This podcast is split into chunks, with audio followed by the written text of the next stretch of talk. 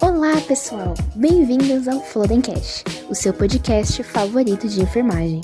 E vem aí mais um episódio feito pelos alunos da Unifesp. O nosso Flodencast está no ar.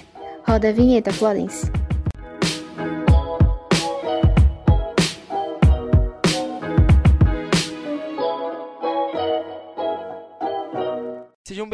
Mais um episódio do Florencast. Nós somos o grupo Pode Dormir e eu me chamo Vitor Hugo. Eu me chamo Milena Licar. Nós somos alunos do segundo ano do curso de enfermagem da Escola Paulista de Enfermagem. Hoje vamos abordar um tema muito importante e pouco falado pela sociedade: o sono dos estudantes de enfermagem. Sabe-se que os estudantes universitários são particularmente vulneráveis a distúrbios do sono devido a múltiplos fatores ambientais que podem influenciar diretamente seu comportamento de sono-vigília, tais como muitas demandas acadêmicas, estresses econômicos e o aumento de número de horas de trabalho e o tempo gasto em atividades extracurriculares. Em um estudo feito com acadêmicos do curso de enfermagem da Universidade do Vale do Paraíba, verificou-se que 84,3% dos estudantes tinham sono de má qualidade. Desse modo, convidamos o professor Vinícius Doquedal Silva, que é formado em Ciências Biológicas pela Universidade de São Paulo, mestre em Psicobiologia na área de Medicina e Biologia do Sono pelo Departamento de Psicobiologia da Unifesp. Tem experiência na área de cronobiologia e na área de psicofarmacologia do sono. Seja bem-vindo, professor Vinícius. Para darmos início, o senhor poderia esclarecer para nós, ouvintes, se existe alguma teoria sobre o porquê dormimos e qual a importância do sono, especialmente para nós estudantes? Boa tarde, pessoal. Boa tarde, ouvintes.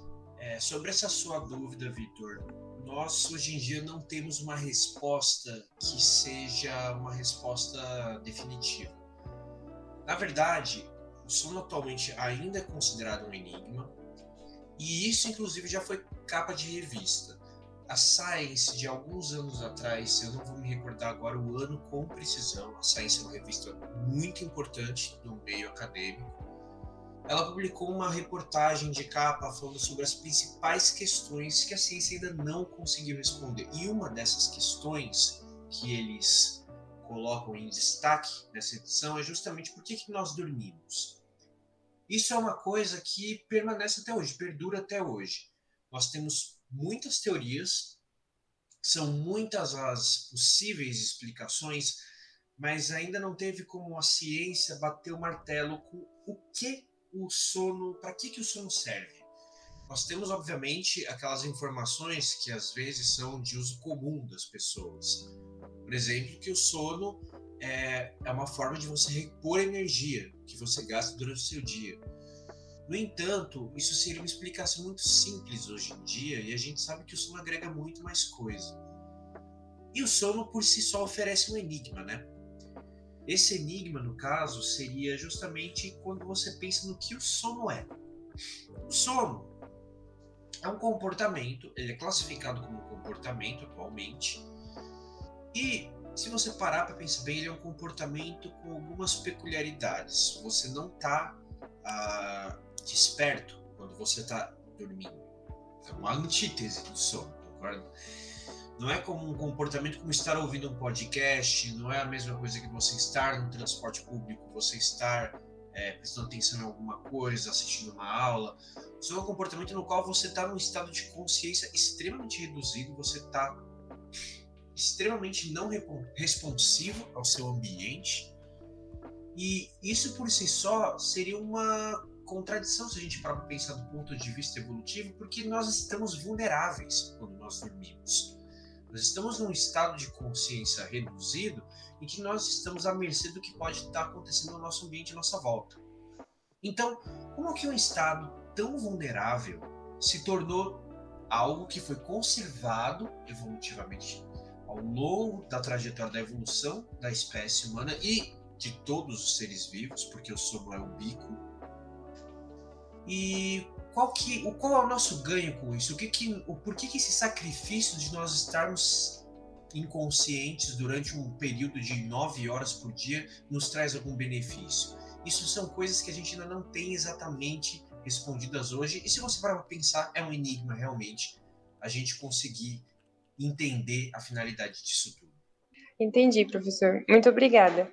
É, nós sabemos que o sono tem algumas fases. O senhor poderia explicar para a gente quais são e por que é tão importante chegarmos ao sono REM, por favor? Sem sombra de dúvidas, posso explicar sim. Nós temos atualmente uh, a divisão aceita internacionalmente para o sono é em sono não REM e sono REM. Sono não REM, por sua vez, é definido é dividido em sono N1, N2 e N3. O sono REM não tem nenhuma subdivisão adicional. Sono não REM é o sono que normalmente é por onde você começa a dormir, entre aspas. Porque o N1, que é a fase mais leve de sono, é aquela primeira fase de sono quando você começa a, como a gente diz popularmente, pescar. É aquele sono da pescada, que você dá aquela fechada no olho, você já fica meio sonolento. Então, isso seria a entrada do seu sono, né? A, o começo do seu sono. O N1, então, é essa fase mais superficial, e você tem o N2 na sequência, que é a fase de sono mais longa, é mais prevalente, não dá para dizer longa, porque nós temos vários episódios ao longo da noite, mas é a mais frequente, é percentualmente mais abundante, e é uma fase de sono que está muito focada na Hoje em dia a gente tem algumas pistas sobre isso, mas principalmente atribui-se ao N2 alguns, alguns processos de consolidação de memória. Isso talvez esteja relacionado à presença de alguns grafoelementos que a gente vê, por exemplo, quando faz um exame polissonográfico.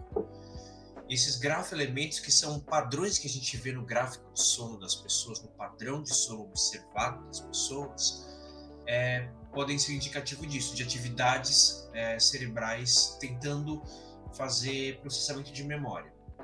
E aí nós temos o N3. O N3 é considerado a fase do sono mais reparador, vamos dizer. É a fase de sono de ondas lentas. É quando o seu cérebro está com a atividade mais lentificada possível. E aqui eu acho que é bom fazer um, um, uma alegoria, uma, uma, um paralelo que eu acho que fica mais interessante para os ouvintes entenderem o seu cérebro, imagine ele como se ele fosse uma árvore de Natal. Aproveitando que a gente já está no final de outubro, já está chegando o Natal, vamos pensar como se fosse é, uma árvore de Natal com luzinhas que piscam de diferentes formas. Todo mundo tem uma árvore de já viu uma árvore de Natal daquelas que tem várias fases que a luz pisca ou várias vezes coordenadamente, muito rapidamente, ou que ela pisca bem devagar, que as luzes ficam acendendo e apagando bem lentamente, ou uma fase em que as luzinhas piscam de forma descoordenada, bem, uh, bem na loucura. Assim. Conforme o sono não REM se torna mais profundo, as luzinhas dessa árvore de Natal, que são seus neurônios sinalizando, vão se tornando cada vez mais lentos e mais coordenados. Aquela parte da, show de luzes da árvore de Natal, em que as luzes cada vez piscam mais devagar e junto, todas as luzes da árvore. Quando você chega no sono de ondas lentas, é o momento em que o cérebro está mais lentificado, ou seja, as luzinhas, entre aspas, seus neurônios, estão sinalizando de forma muito lenta e perfeitamente sincronizada, todos em conjunto. E aí nós temos essa fase que é extremamente reparadora, né? Que é uma fase que está muito associada com o descansar do sono, e na sequência a gente tem o sono REM. O sono REM tem esse nome por causa da sigla em inglês Rapid Eye Movement, que significa movimento rápido dos olhos. Por que, que esse nome aparece?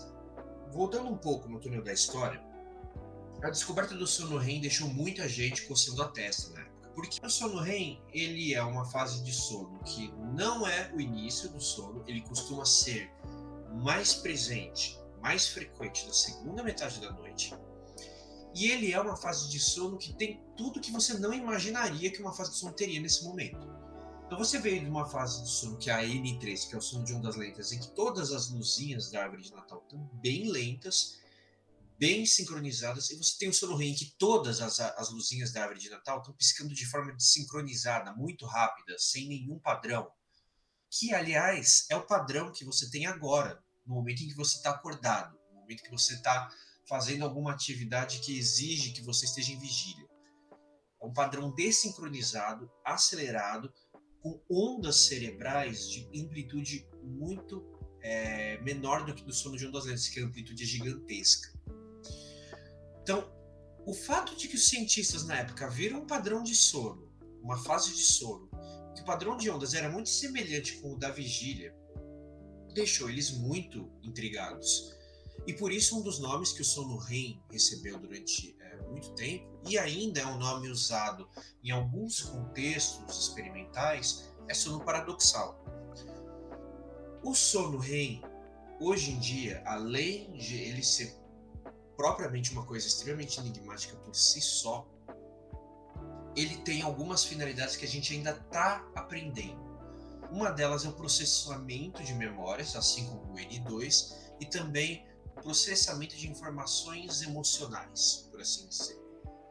Todo mundo já, tem, já teve aquela experiência de receber uma notícia muito ruim num dia, e aí você dorme na sequência daquela noite, e no dia seguinte você sente como se você tivesse conseguido digerir um pouco melhor aquela notícia. Isso, na verdade, não é por acaso. Existe uma corrente de pesquisa que mostra justamente, temos alguns achados na literatura, de que o processamento emocional, a, vamos dizer assim, entre aspas, a digestão emocional do seu cérebro é feita pelo uh, no, no, momento do sono REM. O que eu quero dizer com isso? Óbvio, eu estou usando aqui o um termo informal quando eu falo de digestão. Não é para pensar que o cérebro faz digestão.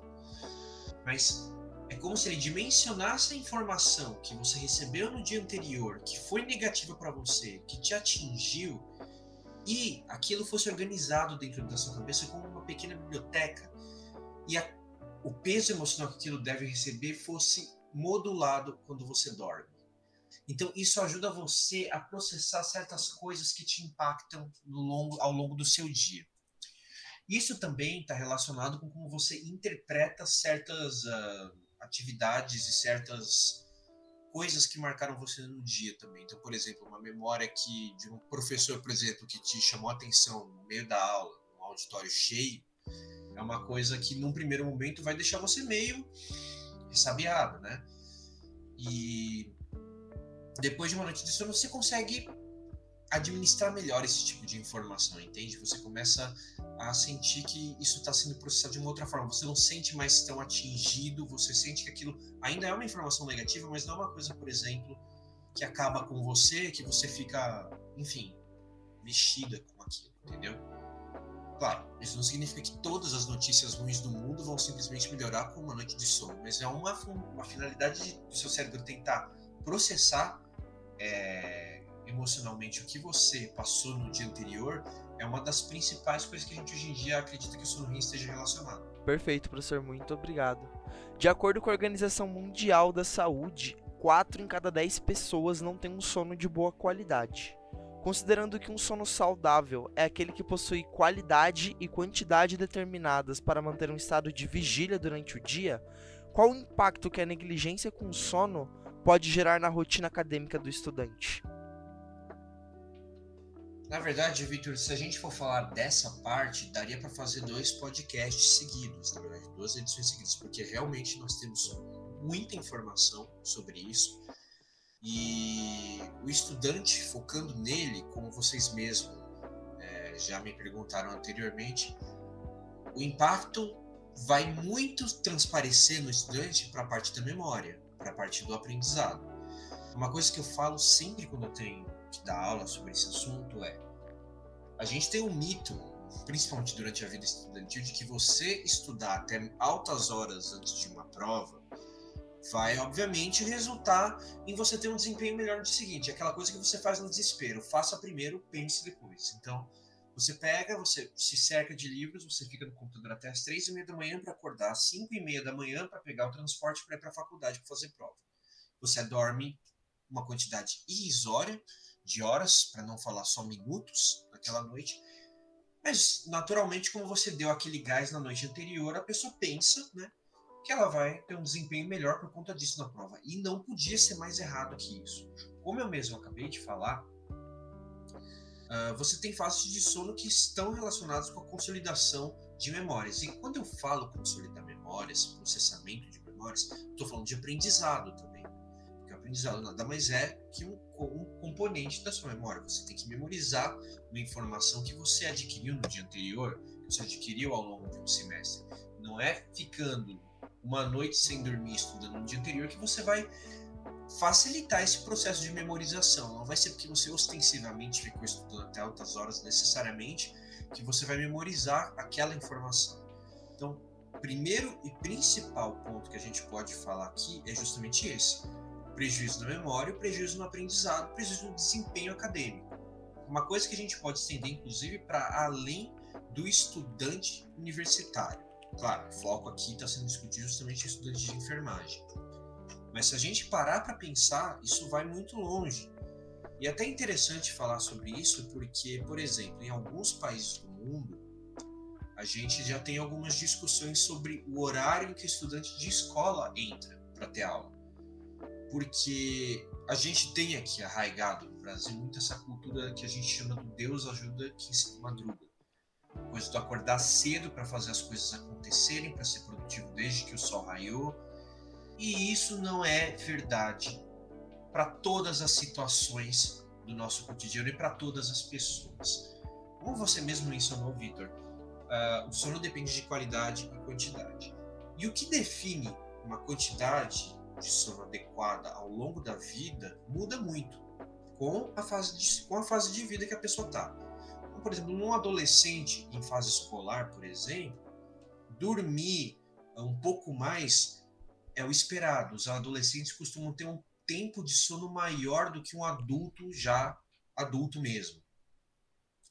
E ao mesmo tempo que eles têm essa necessidade de dormir maior, eles também têm uma tendência à vespertinidade, ou seja, a preferir horários mais tardios para fazer as coisas, a ir para a cama mais tarde, acordar mais tarde, a ter um pico de atividade mais tardio e assim por diante. Então pense no prejuízo que atribui-se ao adolescente, por exemplo, nessa fase de transição, quando ele é obrigado a acordar às seis da manhã, porque ele tem que estar em aula às sete da manhã até o meio-dia. É um prejuízo que é, começou a se mostrar visível em desempenho acadêmico é, em estudantes de escola. Em alguns países, eu não vou saber aqui listar quais países exatamente, mas eu já vi estudos falando sobre isso, inclusive na Austrália, por exemplo, uh, que mudar o horário de entrada do aluno ajudou no desempenho generalizado dos estudantes de ensino médio, por exemplo, na escola. Porque eles entram um pouco mais tarde, saem um pouco mais tarde, mas o horário de, de aula está muito mais adequado com o que eles uh, fisiologicamente precisam da vida, vamos dizer assim. Mais horas de sono, acordar um pouco mais tarde. Então, esse prejuízo do sono é uma coisa extremamente é, complicada durante essa época de aprendizado até a universidade.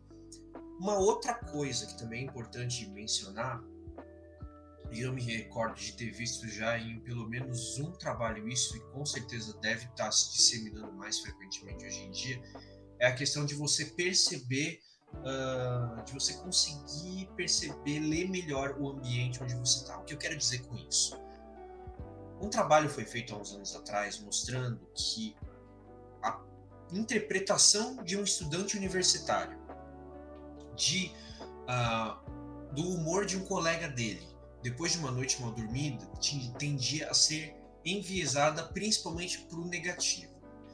Então, se uma pessoa, um, aluno de faculdade, dormiu mal na noite anterior, a chance de ele perceber os colegas dele as pessoas com quem ele interage naturalmente mais irritadiças, mais insatisfeitas com ele, mais infelizes com ele, aumenta.